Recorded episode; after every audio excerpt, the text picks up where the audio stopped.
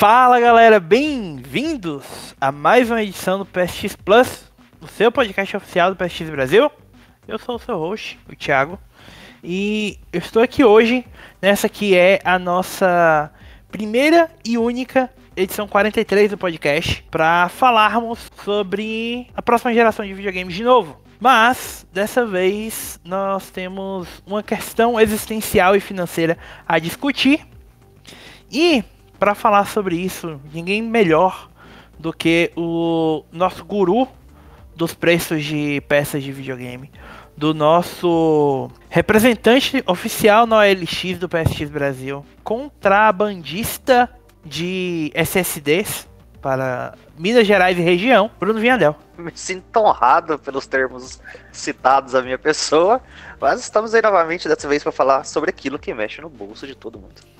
Em conjunto conosco está ele, e veio da cidade que anunciou oficialmente o primeiro Covid Fest 2020, da cidade em que import, não só importou o vírus para a Bahia, como exportou vários contrabandos chineses em conjunto com o vírus.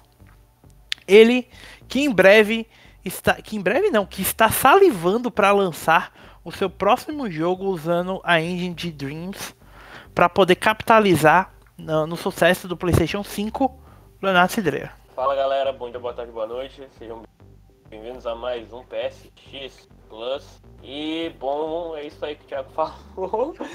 Infelizmente a minha cidade tá uma merda, tá ligado? O pessoal aqui parece que tá cheirando cola, sabe? Eu tive um pequeno susto, só pra puxar um pouco a cortina, hoje de manhã quando eu acordei, porque eu abri o Twitter, né, pra ver se tinha alguma notícia e tal, porventura a gente precisasse falar no podcast, e tá lá, Feira de Santana, nos Trending Topics. Eu, primeira coisa que veio eu falei, não é coisa boa.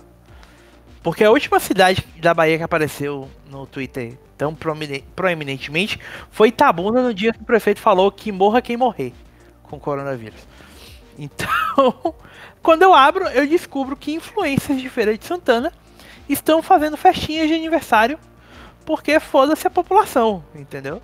Eu não sei o que mais me impressiona nessa notícia, se é a festa de aniversário dos influencers ou a própria existência de influências aqui, sabe?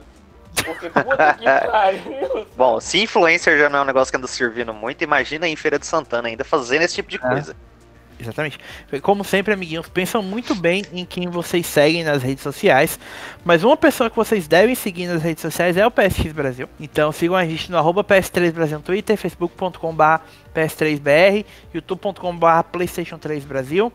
É, no Instagram e no Twitch no PSX Brasil.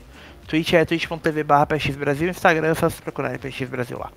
Beleza? Bom, sem mais delongas, vamos lá.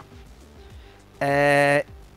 O que aconteceu? A gente tinha uma notícia que ia fazer parte do PlayStation Express passado, certo? Tava na pauta, tudo direitinho.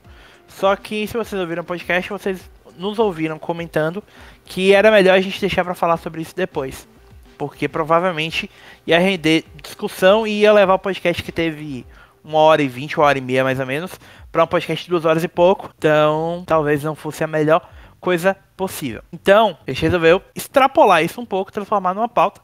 E convenientemente teve uma outra notícia essa semana que vai se encaixar nisso. Do que, que eu estou me referindo, tá?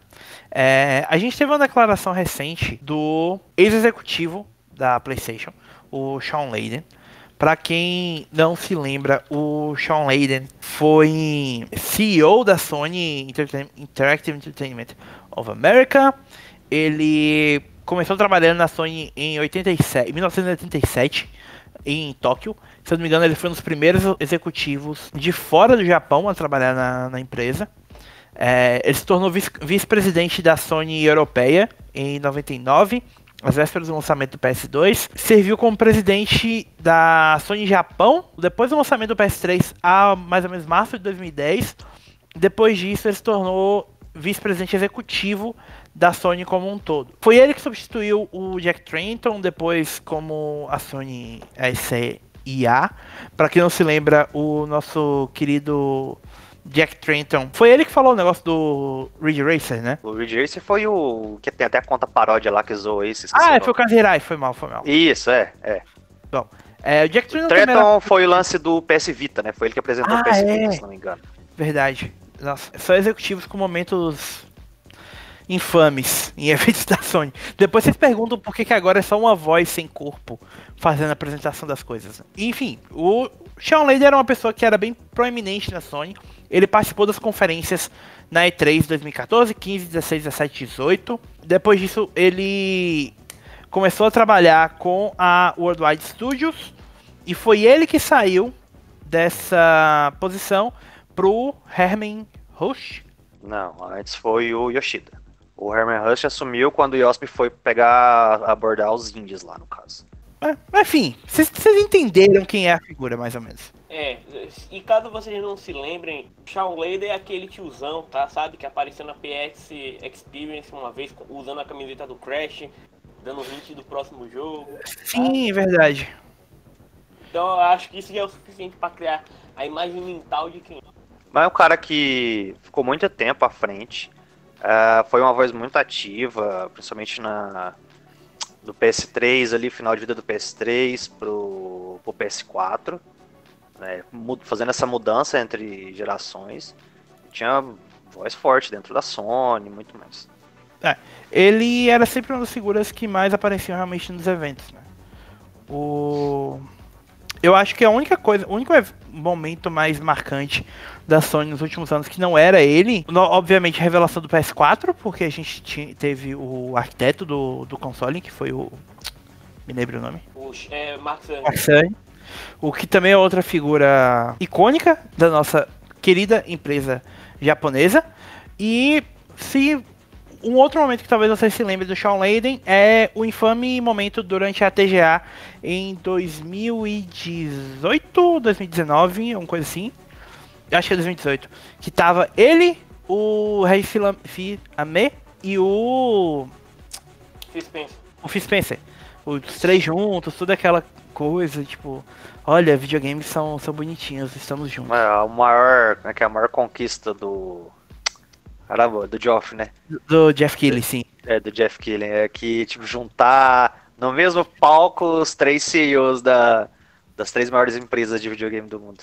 Sim, os três nomes mais icônicos. Bom, dito isso, configurado quem é o Shawn Layden, ele participou de um evento chamado Game Lab Live, no qual ele conversou um pouco sobre The Last of Us Part 2 e tal, que foi um jogo que ele teve um certo envolvimento, porque, obviamente, ele saiu da empresa em 2019, ficou lá durante 25, 25 anos e tudo, então ele teve conhecimento sobre o desenvolvimento do jogo. As citações que a gente vai trazer para vocês vieram através do GamesIndustry.biz, que é um dos sites de referência no, sobre o assunto, inclusive que trabalhou em, em algumas revelações em parceria com a Sony, né? Vinha dela, inclusive, tava brincando que não sabia o que, que os caras tinham pagado para tanta, tanta exclusividade. Do nada começaram a ter um monte de, de acesso que nunca tiveram, mas tudo bem. Sim. Mas é, tudo girou em torno do fato de que The Last of Us Part 2 tem aproximadamente 10 horas a mais do que o primeiro jogo e é bem mais avançado tecnologicamente em comparação com o jogo que encerrou os exclusivos de PS3. Encerrou, entre aspas, porque Gran Turismo 6 saiu depois. Mas. E é bem mais. Bem, é um jogo substan- substancialmente melhor. Melhor. Não. Mais desenvolvido, que teve um custo maior e que ainda é vendido pelo mesmo preço que o primeiro The Last of Us foi lançado. Que era de 50 que é 59,99 dólares. Ou 60 dólares para facilitar a nossa lógica aqui, tá? É, Sean Layden disse que, abre aspas, o problema desse modelo é que ele simplesmente não é sustentável. Ele explicou que isso vem do fato de que os custos de desenvolvimento de jogos para jogos AAA hoje em dia, considerando que, que o trabalho demora até 5 anos para ser concluído, gira em torno de 80 a 150 milhões de dólares, fora os custos com marketing e considerando ainda que, no geral, o orçamento de um jogo, é, de jogos AAA, duplica ou dobra de uma, de uma geração para a próxima, ele imagina que os orçamentos de desenvolvimento no PlayStation 5 podem chegar a casa dos 300 milhões de dólares. Em relação a isso, ele disse que, abre aspas novamente, não acho que na próxima geração você possa pegar esses números e multiplicá-los por dois e pensar que pode crescer. Acho que a indústria como um todo precisa se sentar e dizer: tudo bem, o que estamos construindo? Qual é a expectativa do público? Qual é a melhor maneira de divulgar nossa história e dizer o que precisamos dizer? Ele passou então a falar um pouco sobre como esses orçamentos são insustentáveis se os preços de varejo, ou seja, o preço ao qual, sobre o qual o jogo chega ao consumidor, consumidor o consumidor final, né? Se eles não forem mais elásticos. É, novamente voltando ao que o Sean Layden falou. É, é 59,99 dólares desde que comecei neste negócio, mas o custo dos jogos aumentou 10 vezes. Se você não possui elasticidade no preço, mas tem uma enorme volatilidade na linha de custo, o modelo se torna mais difícil. Eu acho que essa geração verá esses dois imperativos colidirem. Eu vou fazer um parêntese aqui, antes da gente continuar no que o Sean Layden falou em relação à duração dos jogos. Tá? Nessa semana começou a ver as primeiras pré-vendas de jogos da próxima geração abrindo. É, o mais impactante deles foi a pré-venda do NBA 2K21, que abriu na quinta-feira, e com isso a gente viu uma discussão em relação ao preço voltar à tona. Por quê? A gente teve um anúncio de três versões distintas para o jogo. Uma versão custando 59,99 dólares, que é a edição base do jogo para PS4, Xbox One, Switch, PC e Stadia a gente viu o anúncio de uma. E essa edição vai dar acesso só ao jogo nesses consoles que eu citei, tá, gente? A gente viu o anúncio de uma edição chamada. Inclusive, essa edição tem uma capa específica que é com Damian Lillard. A gente viu uma edição chamada Mamba Forever Edition, que é igual à Legend Edition do, das edições passadas, que é a edição que vem com bastante DLC e tal chamado é, pelo preço de 99,99 dólares, ou seja, 100 dólares, que vai dar acesso a quem comprar essa versão no PS4 tem acesso à versão de PS4 e PS5 com cross save, cross progression, tudo. Quem comprar o, essa mesma versão no Xbox One vai ter acesso à versão de Xbox One e Xbox Series X. O que chamou mais atenção não foi só isso, porque se vocês forem observar, os anúncios que a gente teve de dessas edições que compre a edição de PS4 e tenha acesso à versão da mesma família de consoles da próxima geração. PS4, PS5, Xbox One, Xbox Series X, que é o que a Microsoft chama de Smart Delivery, que a Sony não deu o nome específico, mas é a mesma coisa.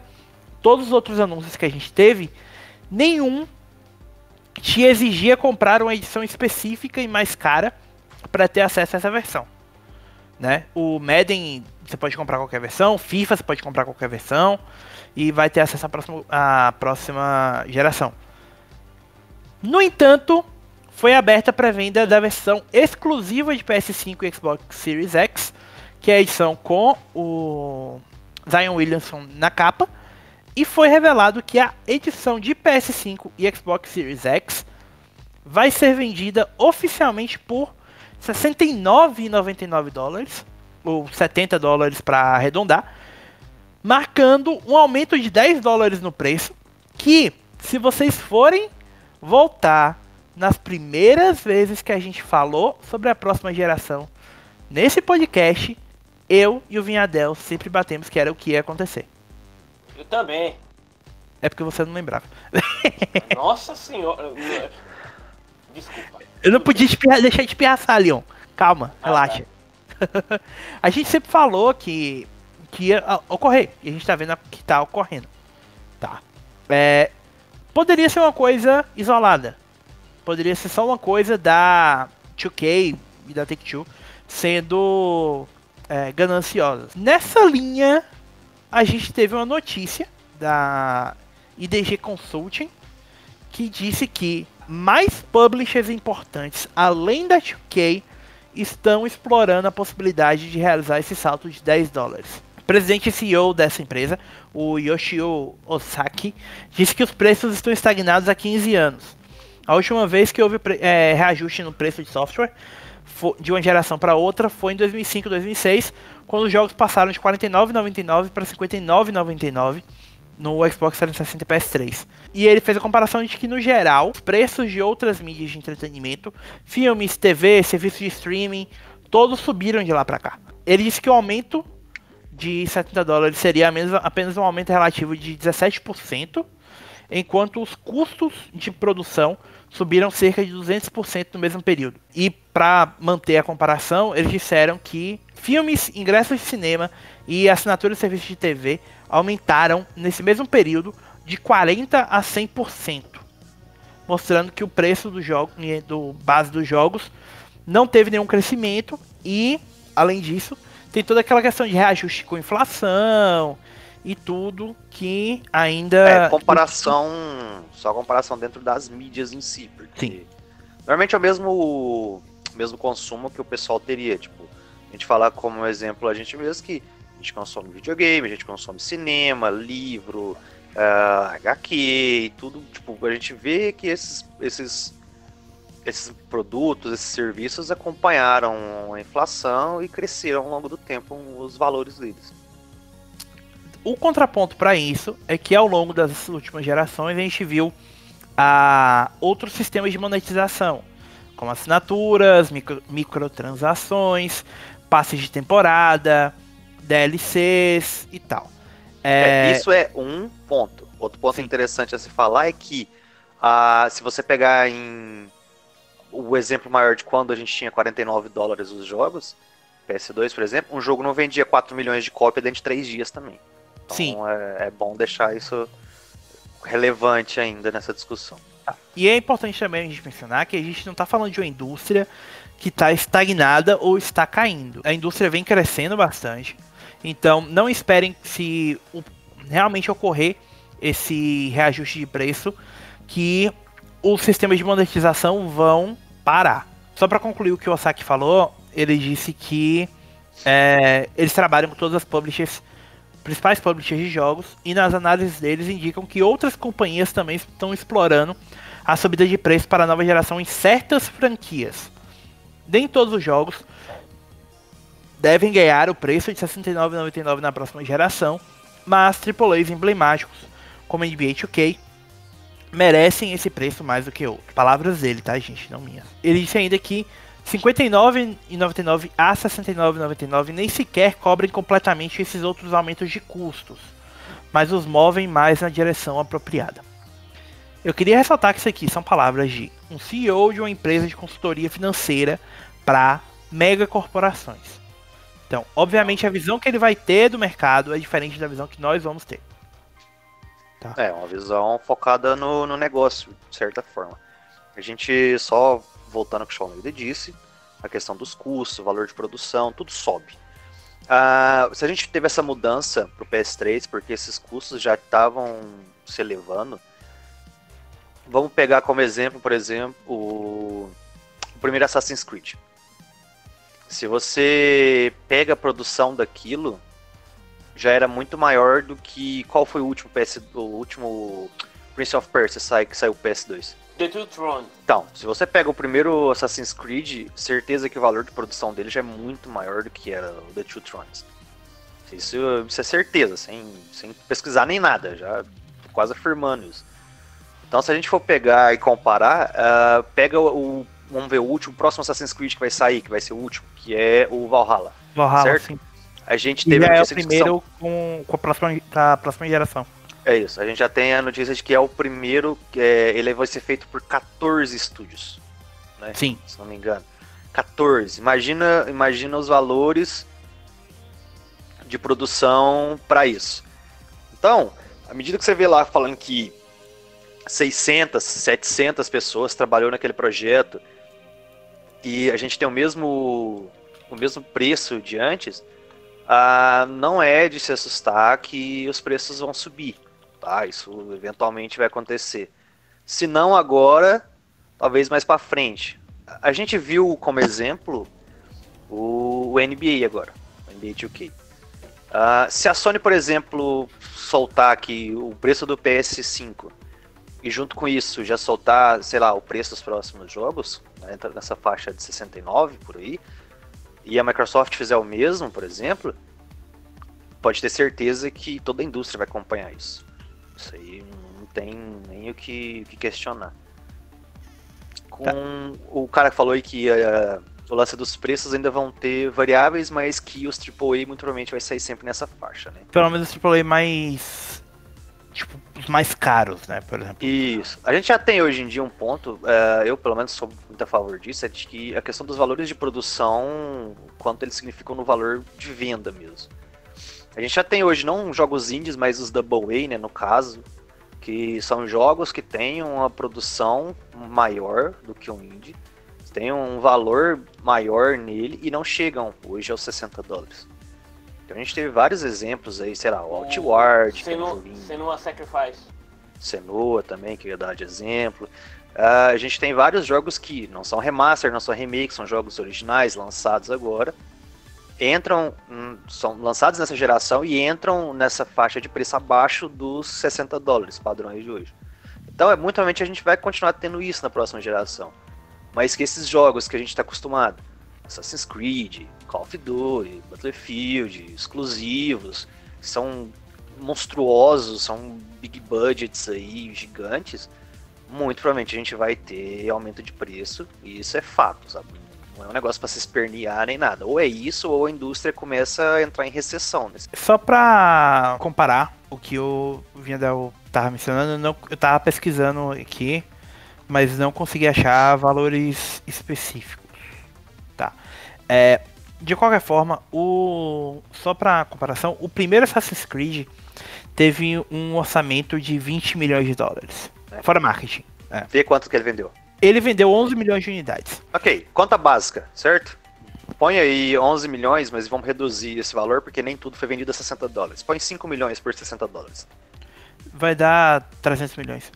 Ok, já cobre todos os custos de produção, muito provavelmente todos os custos de marketing e tal. Sim, certo? basicamente mil por cento. Girando. É, a gente pode, pode sim, jogar no brincando. Ah, o que teve de lucro do primeiro Assassin's Creed, é, ele pagou Assassin's Creed 2, pagou Brotherhood e talvez pagou até o Revelation. Tá. É, só pra continuar no que você tá mencionando, tipo, o, o orçamento do Assassin's Creed 2 é basicamente negligente a diferença, são 24 milhões de, de dólares, de euros. E vendeu a mesma coisa. Então, tipo, ele já deu mais lucro ainda. Entendeu? A, é. Pode falar. O orçamento mais recente que a Ubisoft mencionou, é, do que eu consegui localizar, pelo menos pesquisando na, as pressas, foi do Unity. O Unity vendeu 7 milhões de unidades e custou aproximadamente 120 milhões de euros. De euros não, de dólares. Então, vamos fazer a conta de novo. Dos 7 milhões, vamos pôr 5 por 60 dólares, a gente tem quase 300 milhões, certo? Sim. Rentável de toda forma ainda. Apesar de que, vamos fracionar isso aí pela metade, 150 milhões. Uh, seria ainda rentável, porque tem custo de distribuição mundial, você tem o valor de, de varejista, tem um monte de coisa que enquadra nisso aí, igual como se fosse cinema. De toda forma, é, ainda é, é rentável, só que os custos vêm aumentando. Então vai chegar um ponto onde vai aumentar tanto que o que a gente precisa é ter a evolução disso para que a indústria se mantenha para o futuro. É, e para complementar, só para trazer um pouco mais para o presente, o relatório financeiro do ano passado da Ubisoft, referente ao ano fiscal de 2018, é, foi um dos que teve lucro, é, recorde de lucro, foi o último recorde de lucro da Ubisoft, com aproximadamente 2,2 bilhões de dólares em lucro ao longo de 2018, basicamente nas costas de Assassin's Creed Odyssey e Far Cry 5. Bom, é, é, é ainda é valores altíssimos, sabe? A gente está falando de lucro, tá? Ah, os custos de produção subiram demais. A gente vê estúdios que antes eram 50 pessoas por padrão e hoje você tem estúdio mesmo que trabalha aí com 600 pessoas, 500 é. pessoas. A equipe de produção do Assassin's Creed Unity era de 900 pessoas. Sim. Então do Odyssey deve ter 1.500 para 2.000 pessoas facilmente. É, a gente teve uh, valores subindo e o preço se mantém o mesmo. Como eles sobre, tentaram sobreviver de toda forma nessa indústria. Por, por pior que seja, por mais que critiquem, o, lance de DLCs, Season Pass, a microtransação, online PS, lembrem disso, tá? Sim. Que te cobraram para jogar. Que te cobravam para jogar online, você tinha que pagar aquilo. Imagina o cara que joga, tinha o Xbox, jogava, tinha que pagar a live. Aí ele ia lá, FIFA 10, 11, sei lá qual que era que englobou isso aí. E você tinha que pagar o Online Pass caso você tivesse comprado o jogo de segunda mão, sei lá, alguma coisa assim, não tivesse, Caralho, tivesse perdido o código. E fora isso, aí depois tem o FUT que você ainda gasta, uh, sei lá, qualquer outra coisa. Uh, tipo, os DLCs em si é, um, é algo que fez a indústria crescer muito e foi criticada por muito tempo. Principalmente por DLC que você pagava 10 dólares por armadura de cavalo que não mudava nada no seu cavalo. Sim, Oblivion, é você. Então. a gente sabe que, por pior que seja, por mais que a galera fale mal, essas coisas existiram. E foi por isso que talvez a indústria tenha ficado maior, sabe? Não estou defendendo nem nada. Mas é um ponto onde eles começaram a ter isso para ter lucro, para que os projetos crescessem mais. Uh, talvez a armadura de cavalo, não, se não tivesse dado certo, não tivesse vendido alguma coisa, uh, Skyrim não teria o financiamento que teve. Então, muitos têm que pensar por esse lado. Se a realidade gráfica, visual do FIFA hoje em dia é grande, é porque eles tiveram investimento para aumentar o poder da, da engine. Então, é, um, é, uma, é, um, é um puxando o outro até você conseguir que seja sustentável o negócio. Tá, Lógico, é... que chega um ponto onde é, é, passa do limite, né? Às vezes é só ganância mesmo e não tem não tem tanto justificativa assim. Sim. Deixa eu aproveitar e intervir um pouco para só para dar um pouco mais de contexto ao que você está falando, tá? É, eu pesquisei rápido aqui, só porque foram os dois exemplos que você usou, dos relatórios financeiros de 2020 da EA e da Take-Two. Tá. Uh, eu... Cara, é um pouco aterrorizante pensar nisso, porque assim... Uh, em seu relatório financeiro, a EA revela que fez aproximadamente 1 bilhão de dólares em microtransações apenas no terceiro trimestre de 2000, do ano fiscal de 2020. Isso marca um aumento de 27% em relação ao ano anterior e envolve jogos como FIFA, Madden e Apex Legends. É, lembrando que isso foi depois de Star Wars Battlefront 2 tirar as loot boxes. Tá. E outro ponto que eu queria falar é: Take-Two atinge recordes financeiros com aumento de lucro de Fontes de renda dentro de jogos, as famosas microtransações, cresceram em 34%. É, isso marca um lucro de 2,99 bilhões de dólares no ano fiscal de 2019, que terminou em março de 2020. Tudo isso nas, nas costas de microtransações em Grand Theft Auto 5, Red Dead Redemption 2 e NBA 2K20. Vocês querem um exemplo do, de como esse o lance de microtransação, DLC, a, financia a indústria de alguma forma? A gente sabe que a Bang se tornou. Pegou, ela já é independente, mas ela agora tem todo o controle da franquia de Dash, certo? Durante um período em que ela ainda estava na, na Activision, ela lançou uma, um, bom, uma DLC, um emote, certo? Uma pose que você fazia lá com o seu guardião. Custava exatamente 10 dólares essa pose. E era um negócio exclusivo. A pose era o seu guardião pegar a bandeira de ferro, fincar no chão e ficar parado na frente daquilo. O negócio vendeu tanto, tanto por 10 dólares, que eles conseguiram financiar toda a parte da Forsaken em diante, a Season, sabe? Tudo, tudo que eles precisavam de dinheiro para financiar parte da, da, da, DLC que saiu depois uh, veio de um emote de 10 dólares. Então, as pessoas que reclamam da, uh, microtransação e tudo, tem que lembrar que tem quem compra, tem quem vai atrás, tem quem paga e que isso financia o jogo que ela está interessada em investir. É, eu não sou contra que você invista no jogo que você curta, de maneira alguma. Porque, por exemplo, tem gente que gasta isso com Destiny, gastou com microtransação, com cinza, mas é a única coisa que ele paga. Sabe? Ele não compra 10, 15 jogos por, por ano. Ele gasta parte desse dinheiro só com o jogo que ele gosta, que, que ele quer investir, que ele quer curtir. Que é o que muito jogo free to play fez. Eu joguei por muito tempo o Orcs Must Die Unchained, que é um jogo free. Sim. É, de horda, um jogo muito divertido, cara, muito. E eu joguei ele gratuito, joguei pra caramba, assim, acho que eu devo ter jogado umas 300 horas daquilo com dois amigos meus.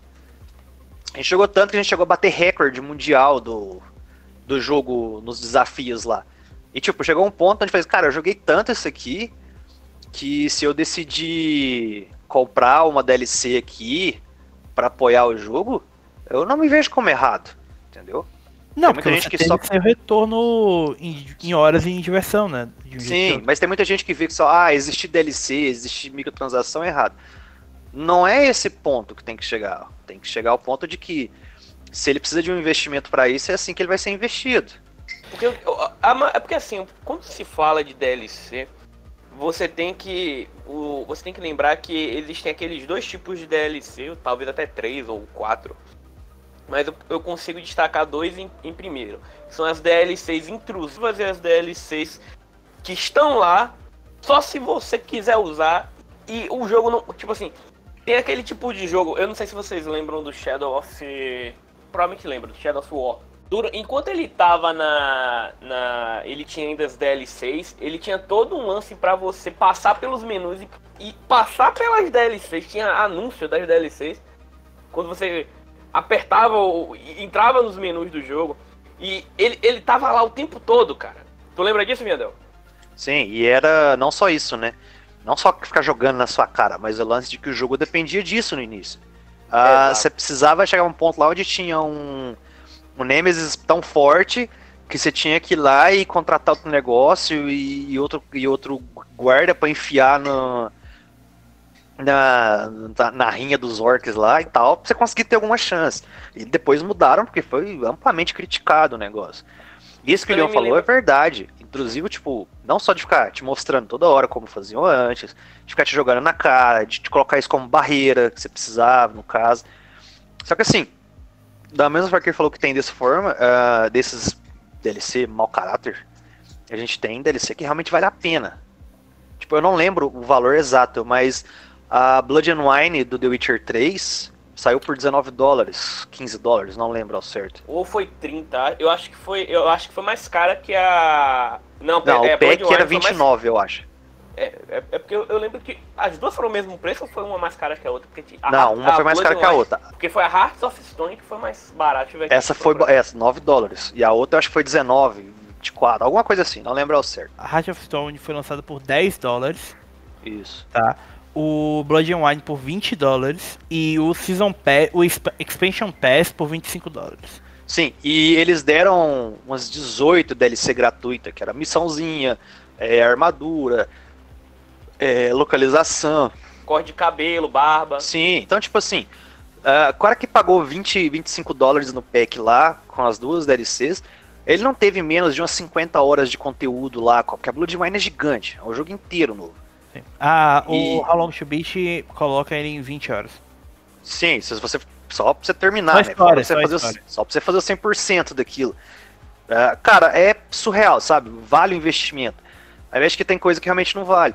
Então, se a gente voltando ao que realmente a gente colocou a gente nesse no DLC, de que essa, essas, essas, não diria mecânicas, mas qual é o nome certo para isso? Uh...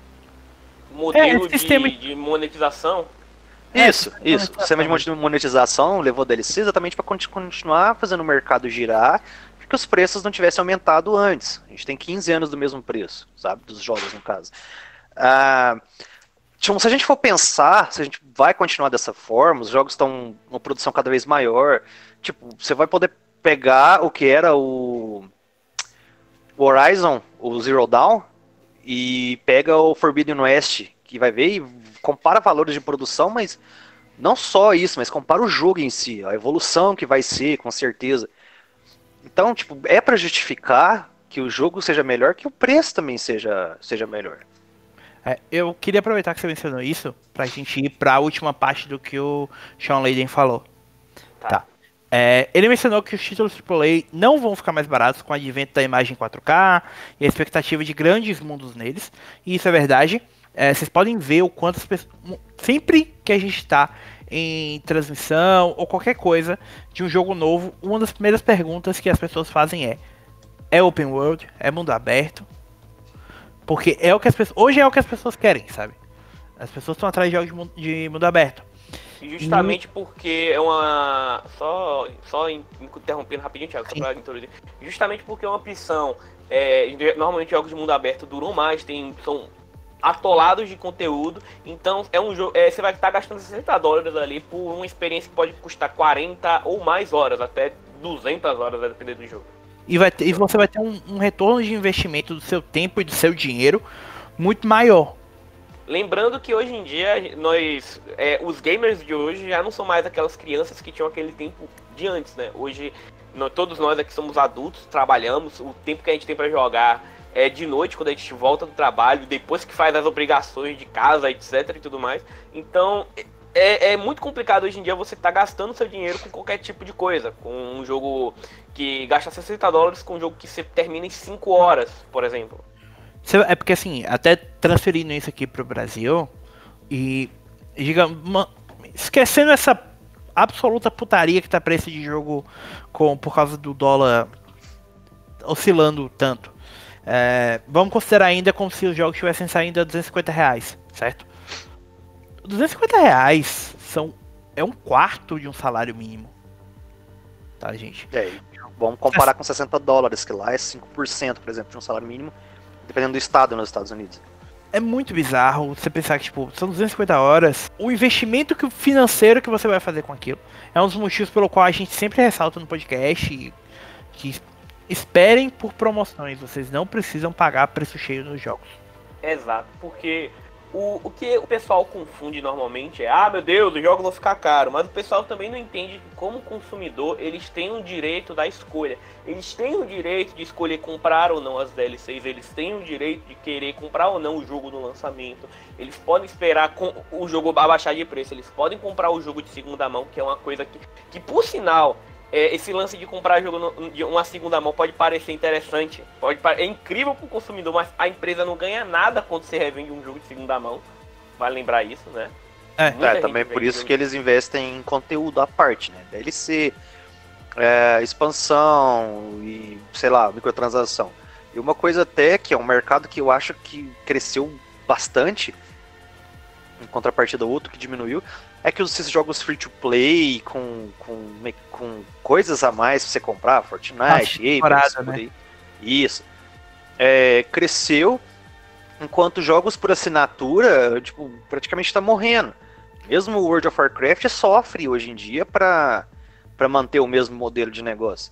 Então, a galera aqui que às vezes não tem muito tempo, cara, quer chegar em casa, joga duas partidas de Apex ali, de Fortnite, e, e fica por isso, mas é, ele vai lá e, ah, eu não compro dinheiro, mas, ah, saiu um novo passe do, do Apex de alguma coisa, eu vou investir nisso, sabe? Não tem nada de errado, é o que ele pode, o que ele pode investir, o que ele pode gastar com o tempo que ele tem, com o dinheiro que ele tem. Então, se você está disposto a continuar jogando o próximo Assassin's Creed, que vai te dar aí 150 horas para você fazer tudo no, no mapa, você também tem que pensar que você vai ter que estar disposto a pagar pelas evoluções que a, que a indústria está tendo. E só voltando um pouco em relação a essa questão do custo Brasil, né, pro, pros jogos. A gente sempre fala da questão de promoção. Existe uma, uma cultura que pra mim é um pouco problemática, apesar de saber que a gente é um pouco parte disso, até pela natureza do que a gente faz, que é a questão das pessoas quererem jogar as coisas no lançamento, porque a nossa indústria gira muito em torno de hype. De hype e da discussão do momento sobre o jogo do momento e tal, tipo, em abril todo mundo tava falando de Final Fantasy VII, sabe? Hoje ninguém lembra mais que o jogo saiu. É, aquela. Quanto que o jogo vendeu? A última vez eles reportaram 3 milhões de cópias. É, foram 3 milhões de cópias em 3 dias, em uma semana. Então, já- ah, deve ter vendido 5 milhões, por exemplo. Então, a gente sabe que a produção daquilo é grande. E, de certa forma, passou o timing do, do lucro absurdo que a empresa vai ter. É igual ao cinema. O Vingadores ficou no cinema o tempo que ficou e ganhou o que ganhou, porque eles empurraram o filme garganta abaixo todo mundo para assistir duas, três vezes, para assistir mais. Então chegou um ponto onde quanto mais tempo fica na, na mídia, mais tempo ele tem chance, mais, mais ele, ah, ele tem chance de, de arrecadar com, com aquilo. Né?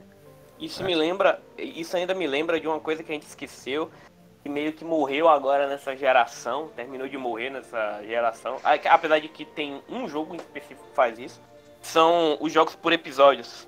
Vocês lembram disso que começou sim. no, e foi uma coisa que começou basicamente pela, pelo sucesso do, do The Walking do- Dead. do. The Walking Dead.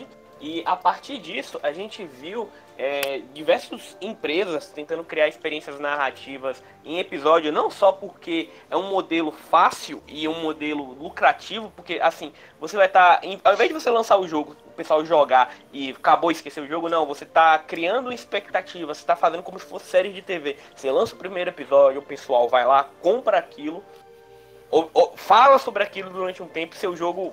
Por exemplo, eu lembro quando no YouTube, quando era. O pessoal ficava conversando sobre cada episódio, o que ia acontecer no próximo episódio de The Walking Dead. Isso, de certa forma, era um. Era sensacional, só que foi abusado a tal ponto que hoje em dia, quando você fala o jogo vai ser em episódio, o pessoal já fala, meu Deus do céu. Tem, Já torce o é- é nariz, né? É. Sem, sem É. ter muito, sem ter muito assim, saber como é que se isso justifica ser em episódio ou não. Porque uma coisa é, sai o episódio, tem a parte financeira disso aí. Às vezes a, a empresa ela tem recurso para fazer o jogo inteiro. Só É. que, tipo, seria Até o 100% do recurso que ela tem. A Telltale provavelmente usou esse sistema porque ela não tinha dinheiro pra fazer. Sim, é o que eu, que ponto que eu ia chegar. Então, eles lançam o primeiro episódio, eh, de certa forma, o que aquilo ali arrecada financia não só o próximo jogo, os próximos episódios, mas ajuda a empresa a manter, né, se for bem estruturado isso. Só que o problema é que, da mesma forma que talvez a grande ascensão desse, mo desse modo tenha sido com a Telltale, foi a maior ruína dela, né? Porque ficou dependente tanto disso e, e gastar tanto para produzir esse tipo de jogo que chegou um ponto que ficou insustentável já. E assim, voltando um, a, a questão do, do preço, tipo, ah, esses jogos episódicos acabavam sendo um pouco mais acessíveis, né? Porque são jogos digitais. E uma das vantagens que a gente vê com o crescimento dos mercados digitais é a possibilidade de você experimentar mais com preço. Então, se jogos AAA vão sair a 70 dólares, provavelmente eles vão sair a esse preço porque a gente vai ter um mercado AAA entre dividido basicamente entre grandes experiências incidentais, tipo dois, três, quatro jogos no máximo daquela publisher que vão sair no ano. Tipo, quais foram os jogos da Ubisoft que saíram esse ano? Nenhum.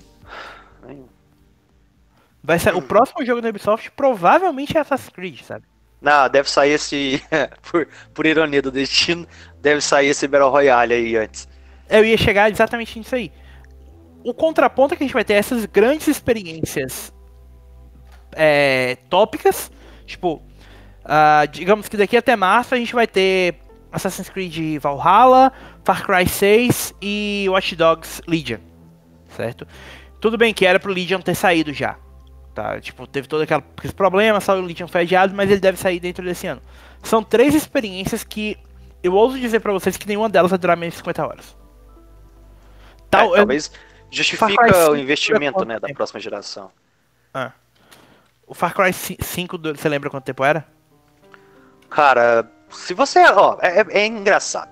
Depende de como você aproveita o jogo. Se você rushar o Far Cry 5, você zera ele em 5, 6 horas. Rushar. Eu fiz a série lá no, tá no canal, eu corri só as missões principais e deu mais ou menos isso. Se você for fazer tudo do jogo, umas 40 horas. É, o Fazer tudo, aproveitar mesmo.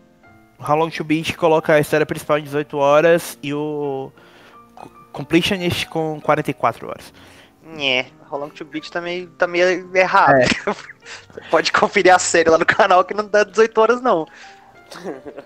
É, o o Trophy Guide do Far Cry 5 do Power Pix estima aproximadamente 20 horas. Tá. Então digamos que Far Cry 6 seja mais ou menos tipo 30 horas. Tá? Não seja 50. Mas o Legion provavelmente vai ser mais ou menos uns 50 e eu duvido que o Valhalla seja menos de 100 horas. Tá. Eu lembro que eu terminei a campanha do Origins, do Odyssey com 70 e poucas horas. Cara, eu platinei o Origins em 80, 80 horas, cravadas, é. cravadas 80 horas. Eu tinha me falado. Então, tipo, Só que assim, essa questão do Odyssey é foda, porque muita gente reclamou exatamente da duração, né? É, então, ele talvez, é longo demais. É, é, talvez já não. Já estão pensando em fazer diferente. É, o Odyssey é meio que o, pra mim, o exemplo máximo, porque você consegue tirar facilmente 120, 150 horas do jogo principal e cada DLC dura mais ou menos umas 10 horas. Caralho. Então, tipo, e são é, 6 DLCs. Vale, né? Tipo, se você pagou 60 dólares no lançamento, é, quanto que era o Season Pass? 30 dólares normalmente é esse? Não, o, era 50 dólares, mas a edição Gold lá era 100. Então, beleza, supondo que você pagou 100 dólares. 100 dólares por 130, 140 horas de conteúdo do negócio que você curte, ah, eu acho que quem paga acaba ganhando, sabe? E mesmo que tem promoção, a gente pega. Eu peguei um tempo depois o Odyssey, paguei 70 reais com a versão Gold lá, com as DLC e tudo. É, Gold. Não joguei até hoje, mas tá lá. E, tipo, tem tudo isso. E assim, a, o contraponto é que enquanto a gente vai ter essas experiências longas, talvez longas demais, é, a gente vai ter provavelmente contraponto com esse mar de free to, Battle Royale Free to Play que foi lançado agora e ou qualquer que vai ser a próxima onda daqui a dois, três anos, né? Gente teve o é, e, e nem, não só isso também, porque a gente tem a questão de valores mesmo. Você tem o mesmo valor para um jogo de 100, 100 horas, 130 horas, como o Odyssey, mas é o mesmo valor para um jogo igual The Order, por exemplo, que é um negócio de 8, 10 horas que não tem mais o que se fazer. É por isso que eu falo que depende muito do valor de produção para poder justificar o preço. Uma coisa, tipo, o cara que pagou 100, 100 dólares no, no Odyssey não reclamaria da quantidade de conteúdo. Sim. Mas o cara que pagou 60 dólares no The Order vai reclamar de toda forma. Sim. É verdade. Isso é muito complicado. É, eu queria adentrar um ponto que, assim, quando a gente pensa em jogos de mundo aberto, os jogos no geral, a gente tem que lembrar que existe toda uma um time de produção por trás daquilo totalmente fragmentado. Vamos pegar, eu vou usar como exemplo, aproveitar que o Thiago está falando, o Assassin's Creed Odyssey. A gente, tem, a gente vai ter um time de pessoas especializado tentando criar sidequests, um time de pessoas destinado a escrever e implementar e testar a missão principal. A gente vai ter um time destinado a, re a realizar as pesquisas necessárias para tornar tudo aquilo factível. É, engenharia de áudio, engenharia de som. É, é, a gente vai ter a questão gráfica, a questão de teste. É um mercado que se tornou tão mais tão, tão caro e tão complexo e é, é complicado para um, uma pessoa que não está no mercado ou não faz parte, ou não entende do, dos meios de produção, achar que é um, é um meio único das empresas apenas ganharem, lucrarem cada vez mais.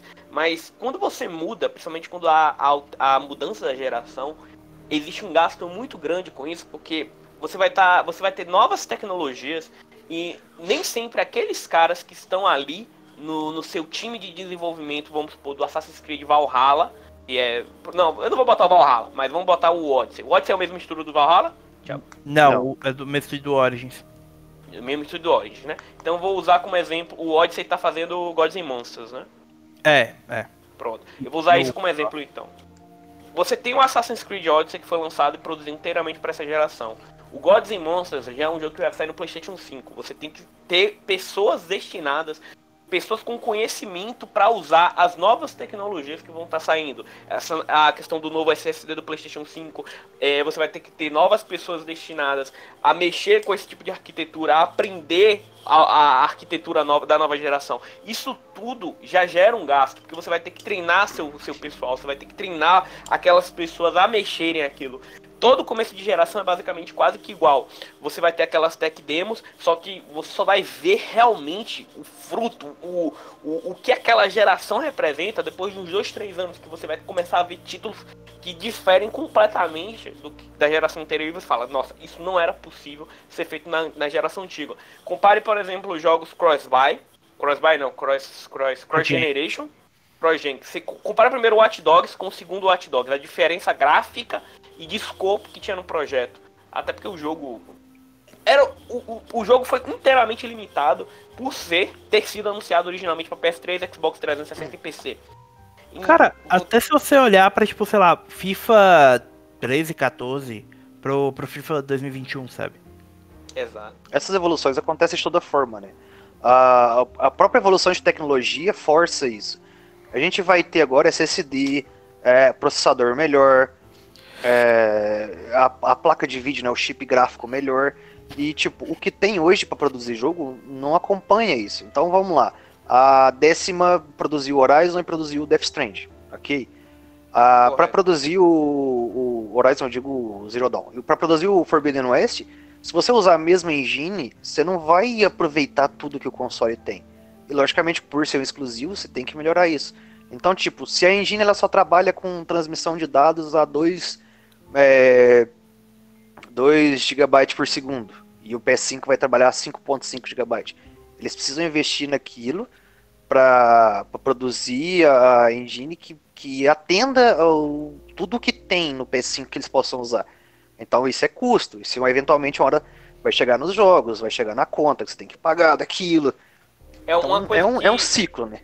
Uma coisa que eu ainda a gente ainda não viu porque está sendo restrito a poucos jogos exclusivos e alguns outros jogos, mas a questão das tecnologias e assistivas. É, a gente vê que o, o The Last of Us 2 tem vários recursos de acessibilidade e cada um daqueles recursos ali teve que ter um pessoal inteiramente dedicado a para aquele para desenvolver aquilo e realizar pesquisas com pessoas que realmente possuem problemas de deficiência visual, algum tipo de deficiência auditiva, para tornar aquilo viável. Então aquilo ali, aquele, aquela, aquelas tecnologias assistivas, pode parecer uma coisa pequena, mas aquilo foi um dinheiro investido. Eu me lembro também que teve o. o lembra do Marvel's Avengers? Que Sim. A, a, notícia que Sim. eu ajudei a fazer da, daquela nova personagem que é. que tem. É, Ai meu Deus, que tem deficiência paralisia nas parcial pernas. nas pernas. É, né? paralisia nas pernas. Isso. É, a própria indústria, eles mesmos falaram que eles contrataram uma pessoa que é uma, uma, uma consultora, justamente que tem o mesmo tipo de paralisia nas pernas, para explicar, fazer uma palestra ao estúdio todo sobre o que, como é esse, é, a, a pessoa, como é que é a vida de uma pessoa com paralisia nas pernas. Eles tiveram que contratar pessoas para realizar o motion tracking daquilo. Então você, quando você vai se aventurando nesses, nesses, é, nesses territórios que parecem ser bobos, você tem que ter um, um, um, uma formação, um conhecimento mais avançado para você não estar tá fazendo besteira, para você não estar tá representando aquilo no seu jogo de forma errada para o, o seu público. É uma coisa que a gente consegue juntar tudo isso que a gente já falou já é, a gente tem valores de produção aumentado, mais pessoas trabalhando, mais tecnologia, uh, mais recursos você precisa investir. Você tem a necessidade, que é uma coisa que eu falei que parece que é uma necessidade da, da indústria, de que os jogos precisam ser longos, precisam é. durar mais, precisam valer o investimento. Só para pegar a citação específica, ele disse que é difícil para todos os jogos de aventura atingirem o marco de 50 a 60 horas. Que, porque será muito mais caro de alcançar isso. E no final, você pode deixar alguns criadores interessantes em suas histórias fora do mercado. Se esse for o tipo de limite que eles precisam atingir, temos que reavaliar isso. Só antes de continuar e ler a última parte da citação, o contraponto do que ele está falando é a questão do crescimento dos jogos independentes, né? E de publishers para jogos independentes. Então, inclusive esses desenvolvedores que talvez fiquem de fora desse tipo de coisa, talvez consigam ter mais liberdade criativa do que teriam trabalhando em um estúdio AAA. E a última coisa que ele menciona é que ele acredita que os desenvolvedores precisam considerar passar 3 anos desenvolvendo uma experiência de 15 horas, ao invés de 5 anos para um jogo de 80 horas. O que não só poderia ajudar a manter os custos sob controle e manter o preço, o preço padrão do varejo, mas também ajudar a criar, aspas, um conteúdo mais atraente e sólido. É, junto ao que a gente falou, né? A, a indústria caminha para que a galera começa a observar somente jogos de mundo aberto, rico de, de conteúdo, com mais de 80 horas, com fidelidade visual alta e não quer pagar mais por isso. Não existe, gente. Uma hora, uma hora a conta tem que ser fechado. Ah, tipo, o Red Dead Redemption 2 é tudo isso aí. E era o mesmo preço. Se sair um Red Dead Redemption 3 e dobrar esse escopo, não tem como manter o mesmo preço. É, chega um ponto onde é impossível. Então, uh, o fato dos jogos aumentarem de preço e a indústria ainda continuar se movimentando nesses métodos financeiros, com DLC, é, Season Pass, microtransação, é, é para manter a indústria girando de alguma forma. Querendo ou não, a gente vai ter que se adaptar nisso. São 15 anos que os jogos não tiveram alteração de preço. E inflação tá aí. E, e tem ajuste de valores em todas as outras coisas. Eventualmente vai chegar. É, estranho é que durou até demais, talvez. Era um aumento de custo que talvez tivesse acontecido no PS4 se o console não tivesse saído logo depois de uma recessão financeira, né? Sim. Então, é, tem isso tudo para considerar. É, fala, Leon, porque depois eu quero falar mais uma coisa.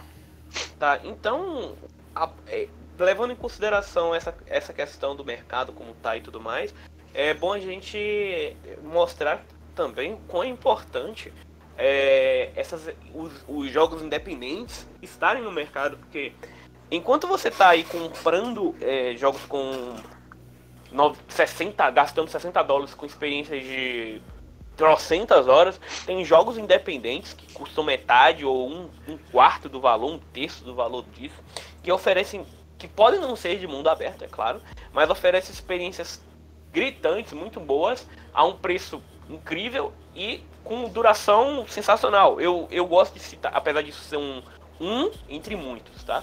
Eu gosto de citar muito o Hollow, o Hollow, o Hollow Knight. Hollow Knight. Hollow Knight. Eu ia te falar para usar exatamente esse exemplo. Tá? Que o Hollow Knight, cara, é um jogo de 30, 40, a depender do seu ritmo, 50 horas, um, um Metroidvania absurdo. Mano, aquilo ali podia ser feito. Você podia. A Sony. A Sony, a Nintendo, a, a Microsoft podia ter lançado aquilo ali como um jogo AAA. Porque ele realmente parece um jogo. É um jogo indie com cara de um jogo de ultra orçamento. Porque a, por mais que tenha tido anos de desenvolvimento aqui, ainda mais para chegar no PlayStation, né? Que eles foi originalmente lançado no PC e a versão que a gente tem no PlayStation é com todas as expansões. Cara, aquilo ali é sensacional e você tem uma experiência ótima com aquilo. Então, por mais que vocês é, as pessoas fiquem pensando, meu Deus, o que vai ser de mim na próxima geração com jogos a 300, 400 reais? Cara, é a hora de vocês começarem a, por mais que algumas pessoas tenham um preconceito, a olhar para esses jogos Double A e esses jogos indies e, e, começar a valorizar a experiência. Claro, nem todo jogo indie realmente é, é, é do nível de Hollow Knight, mas começar a experimentar mais. Isso me lembra um pouco do. até da época que. Do, de antigamente, que a gente mal sabia o que era um jogo. A gente chegava, pegava, ó, eu quero aquele jogo pela capa, ou então ver uma, numa revista, você nem sabe, você nunca viu o gameplay do jogo, porque não tinha na, na internet. Você simplesmente vai lá e experimenta, sabe? É, é, vai, eu acredito que a próxima geração vai ter muito mais ainda disso. O mercado indie vai tender a crescer cada vez mais. E ainda o de, o, o de Double A, você vê mesmo. Eu posso considerar que o pessoal fazendo o Kena Bridge of Spirits é Double A, que pra mim aquilo ali é um Double A sabe? Aquilo ali. É, tem que aquele... ver como quando lançar, né? Pra poder falar isso mesmo. É isso. O, porque... o Senua, por exemplo, eles falaram de cara, né? Que, que era um Double A, porque não tinha tanto investimento, mas eles queriam dar valores de um Triple A pra ele. Exato. E esses estúdios, eles estão ao ponto de que hoje o, o, o, o Hellblade, o novo Hellblade, né, que é o Hellblade 2, vai ser um, um AAA da vida, né? Justamente porque um estúdio chegou, Double A provou que fez um, uma coisa realmente boa, ganhou a, a, a apreciação do público e teve o, o spotlight ali para ser visto por estúdios maiores e obviamente sem ver ser comprado e ter mais investimento dentro dele, né? Ao ponto que eles fizeram o. o, o ai meu Deus, Bleeding Edge e o, o Hellblade 2. Mas eu espero que na próxima geração a Sony invista mais nesses pequenos estúdios. Por exemplo, o um que eu gostei muito, que muita gente, pouca gente fala, que é o Concrete Genie, cara. Cara, aquele jogo sensacional, bonito, muito bem feito, sabe? É, é uma experiência 80 reais, coisa assim, né? 80 é, qual é o valor dos dois em dólar? Tanto o Hollow Knight de lançamento no PS4 e o Concrete Genie. Foram é. 29 dólares, eu acho, o Concrete Genie e 14 o Hollow Knight, não? Um negócio assim. O Hollow Knight Void Heart foi 15 dólares, pelo que eu tô vendo aqui. Isso, 14,99, né, no caso. 14,99. Cara... E é 62 reais na, no Brasil. É, o, Concrete, o Concrete Genie saiu a 119,90 na PS4. 29,99. E 29,99. Lembrando, tipo, o jogo tem menos de um ano e já chegou a 47,96. Bom, ou seja, há, há valores diferentes, né? É, reforça o que eu falei. O lance para mim é os jogos terem o, o, o, valor de venda pelo custo de produção, é, pelo que ele entrega. Porque é uma sacanagem um The Order custar 60 dólares e ser o que é, mesmo com todo o visual absurdo né, que tem, e você tem jogos aí que custam 100, dos, que, que, te rendem 100, 150 horas. Pega, por exemplo, o Monster Hunter mesmo. Você, o negócio você pode ficar mil horas naquilo ali e tem o mesmo preço do, do The Order. Por isso e que, é um às vezes, absurdo, velho. É, por isso que eu falo. Um The Order, se saísse por 29 dólares, é um preço mais justo do que os 60 dólares, no caso como eu era. Mas assim, o The Order tem também aquele lance de que, como era começo de geração, e a gente começou a ter muito mais desses jogos. É, mais, entre aspas, tipo Concrete Genie, tipo The Order, nessa. ao longo, sabe? Eu acredito que era mais uma questão de que a Sony não sabia mesmo, não, como não existia. Ah, não, Leon, não. Não, acredito, não foi não, cara, foi realmente. Não acredito, bicho. Não, não justifica.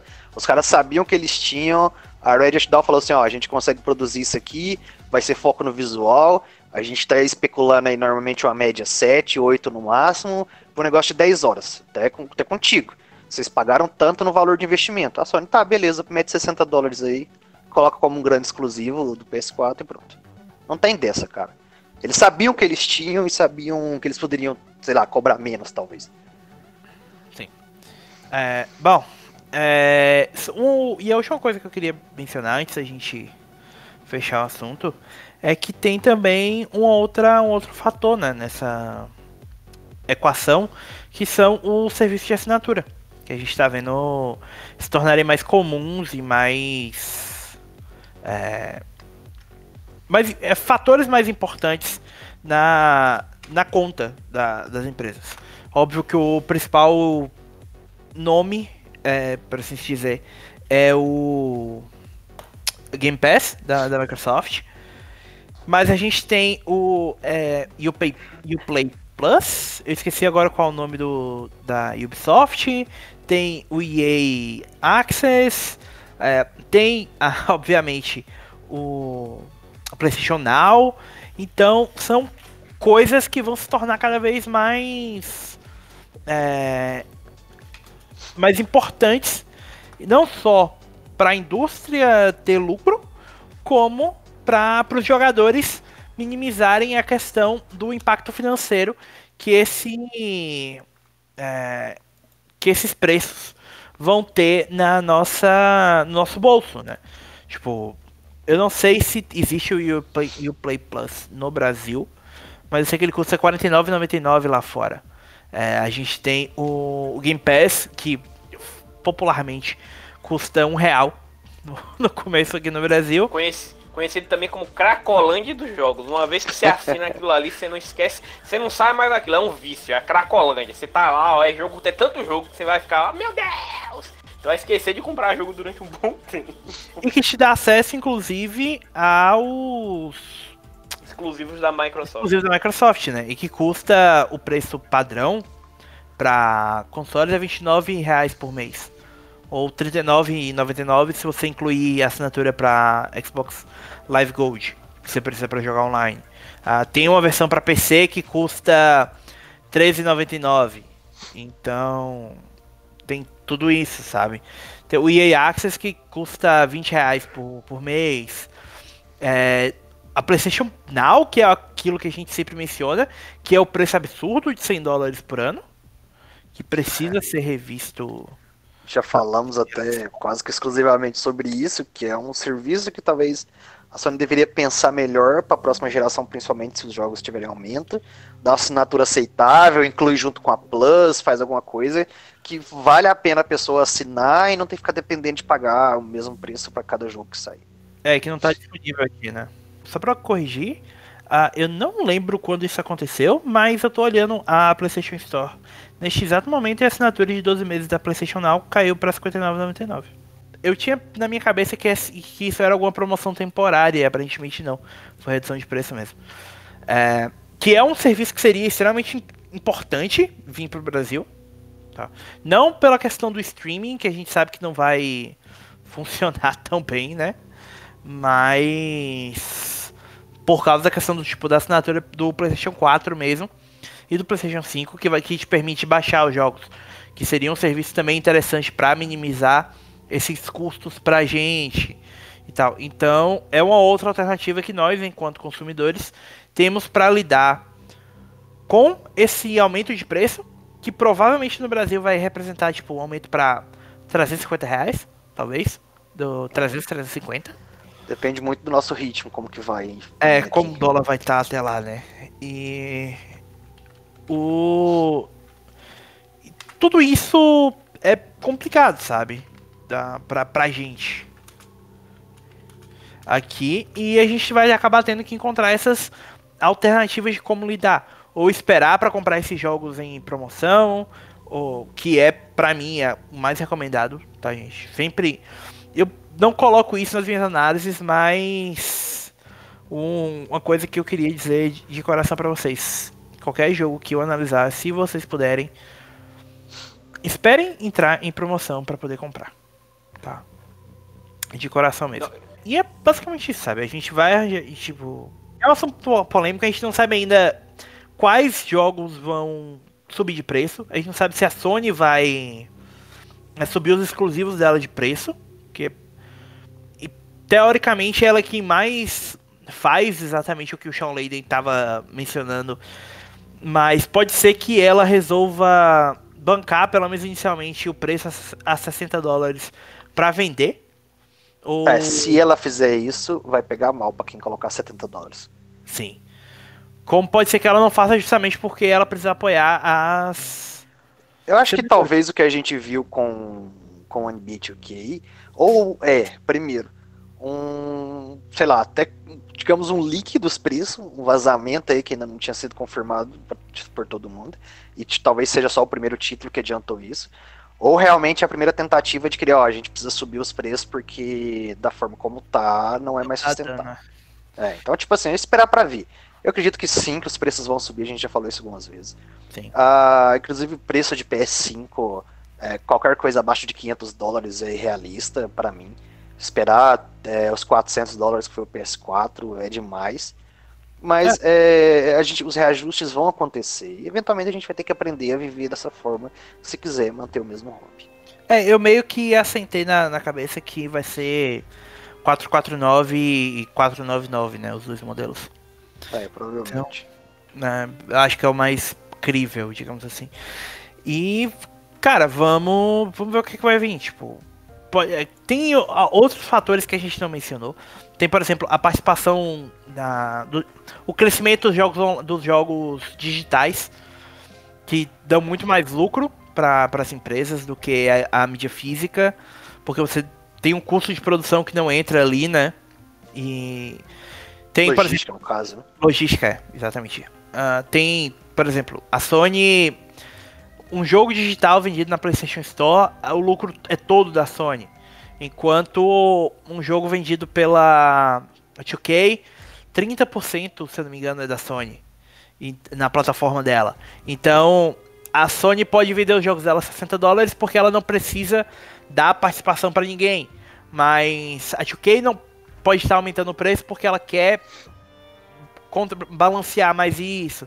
Então a gente tem todos esses fatores e que a gente também não está não tem ainda como discutir, sem saber quem mais vai fazer esse tipo de preço, né? Então, é um assunto que a gente provavelmente vai voltar a tocar em edições futuras.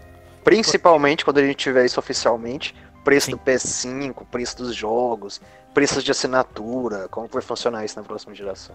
Se a gente vai ter, eventualmente, é, eventualmente profissional aqui, é bom lembrar que, que ela deveria já estar em funcionamento na Europa, mas não, não foi implementada por causa do coronavírus.